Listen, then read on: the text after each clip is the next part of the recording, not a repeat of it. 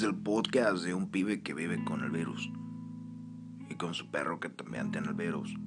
Y con su abuela que también tiene el virus.